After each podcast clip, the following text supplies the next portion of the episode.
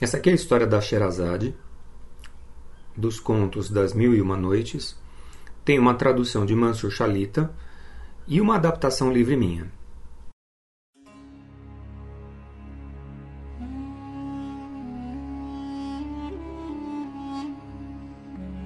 Conta-se, mas é só Allah que sabe de tudo, viu?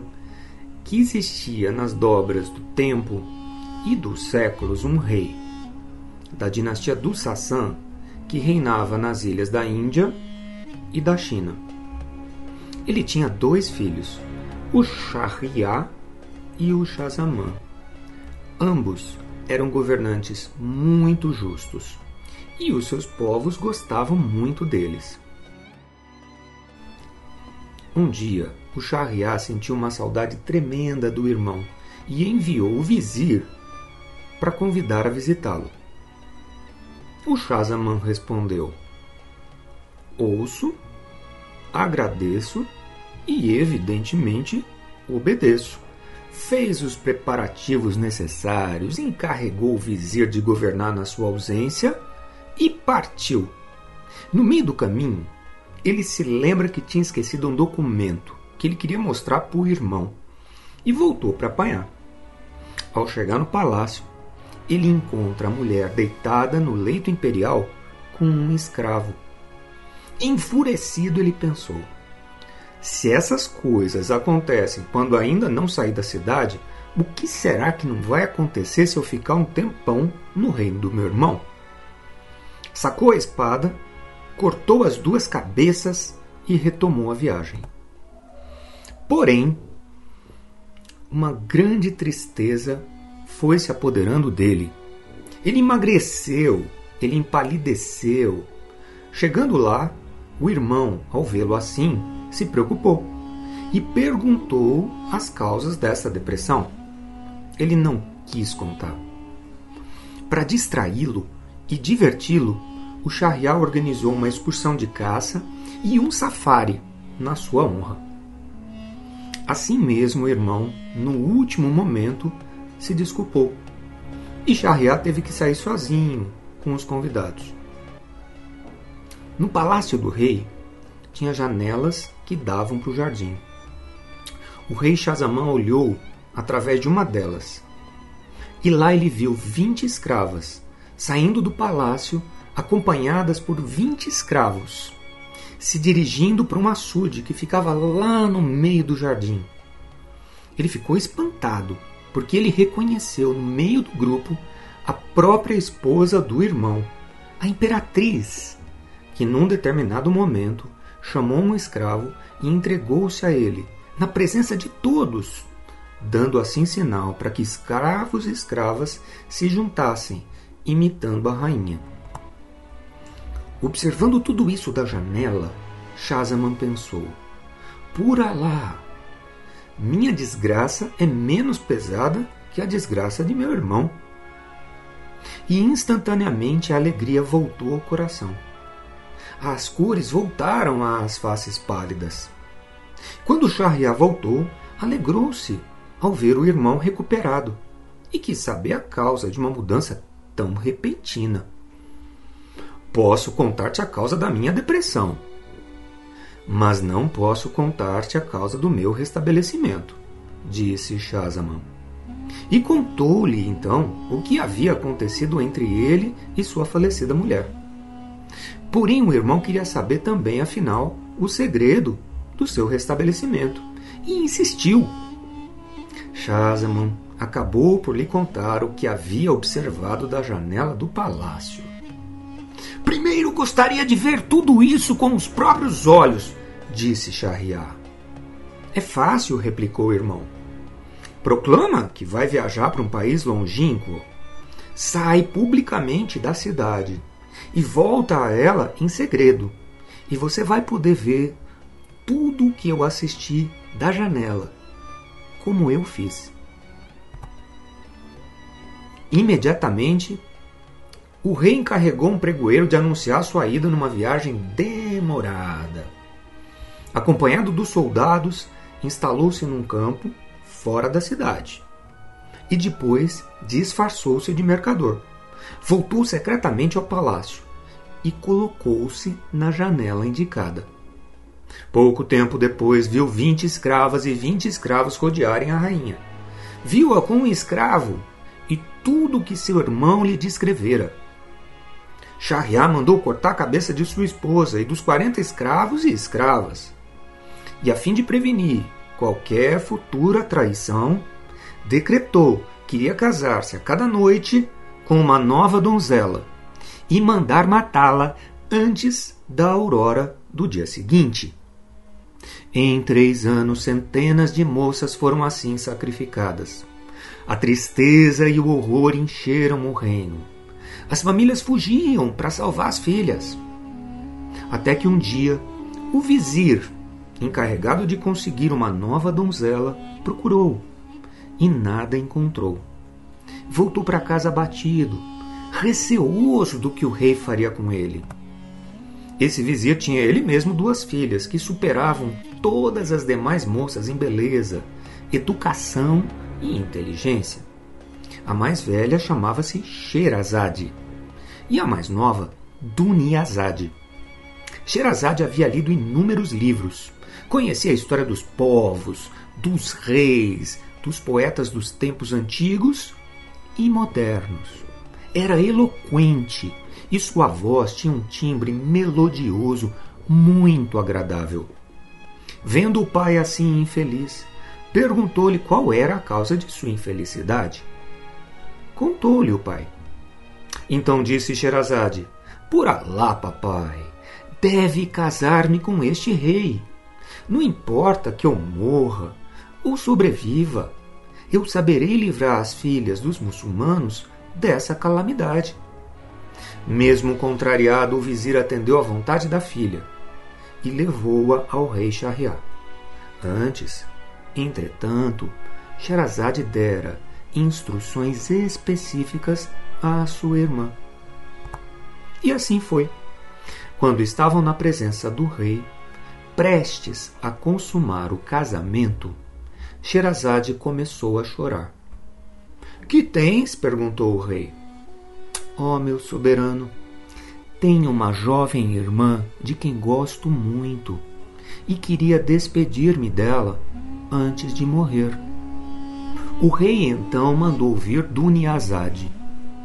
Duniazade chegou e jogou-se nos braços da irmã. Depois ficou encolhida aos pés da cama, até que o rei consumasse o casamento com Sherazade. Foi então que, conforme o que havia sido combinado, Duniazade disse à sua irmã: Alá te acompanhe, ó querida irmã. Mas por que não nos contas uma de tuas maravilhosas histórias para que essa noite passe um pouco mais agradavelmente? Eu faria com prazer se o meu soberano permitisse, disse a Sherazade. Sim, conta-nos uma de tuas histórias, disse o rei a Sherazade, esperando suavizar assim a sua habitual insônia real. E Sherazade pôs-se a falar, pois sabia que a sua vida dependia daquela história. Então ela escolheu contar a vida do maior mercador do mundo. Um homem que a cada venda contava uma história tão bela sobre os seus produtos que aos 20 anos já era um dos mais ricos do reino. Contou-lhe Sherazade como ele decidira vender areia às tribos nômades do deserto. Em sua jornada, porém, ao chegar em um oásis, ele encontrou Ifrit, um gênio mau e poderoso. Sem querer, o mercador destruiu algo que era importante para o gênio, que decidiu matá-lo por isso. A capacidade de argumentação do mercador era tão grande, porém, que ele persuadiu o gênio a lhe conceder mais um ano de vida, para que pudesse sofrer a cada dia, sabendo que seu fim estava se aproximando. Ao longo deste último ano, o mercador fechou negócios ainda mais impressionantes e a sua fortuna alcançou cifras incalculáveis. Mas enfim, a data se aproximou e ele foi se despedir da família. Quando estava com ela reunido, o gênio Ifrit aparece para aplicar a punição. Esposa e filhos correm para abraçar o pai e o marido, formando um escudo à sua volta. Mas o gênio arrancou o mercador dos braços de todos, jogou o pobre homem contra o chão, puxou uma espada curvada, levantou-a, pronta para desferir o golpe fatal. Neste momento, algo inacreditável aconteceu. O primeiro raiar de luz anunciou um novo dia. Sherazade interrompeu a narrativa e disse: Amado rei, sou tua escrava e minha vida lhe pertence. Mas as histórias pertencem ao mistério da noite, e eu não poderei contá-las sob a luz do dia. O imperador foi pego de surpresa.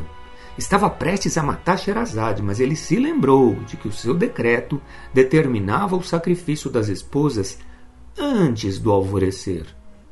Na verdade, o rei tinha o poder de adaptar o seu decreto à sua vontade na hora que quisesse.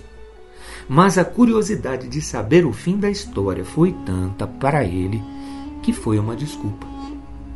Na noite seguinte, Sherazade habilmente iniciou contando a história do conselheiro, que seria necessária para compreender o fim da história do mercador. Porém, mais um dia raiou, e o imperador, entretido pela curiosidade, mais um dia aguardou. E assim Sherazade foi emendando uma história a cada noite. As viagens de Simba, o marinheiro, os Três Desejos, Aladim e a Lâmpada Maravilhosa, Alibabá e os Quarenta Ladrões, o Príncipe Yassin e a Princesa Amanda. Durante um período de noites que somou mil e uma histórias, Sherazade entreteu o imperador e postergou por mais um dia a sua vida. Mas quando concluiu a história do príncipe Yassin e a princesa Amanda, sem iniciar imediatamente outra história, como vinha fazendo ao longo de mil e uma noites, o rei olhou-a com um ar interrogativo. Ela se levantou, beijou a terra diante dele e disse-lhe: Ó oh, Rei do Tempo, inigualável em tua grandeza eu sou, na verdade, tua escrava e te contei durante mil e uma noites histórias antigas, repletas de experiências e da sabedoria das gerações. Será que seria permitido a mim, em contrapartida, solicitar um favor de tua majestade? Pede e serás atendida, disse o rei. Com essa permissão, Sherazade chamou as amas e os eunucos e ordenou trazei os meninos.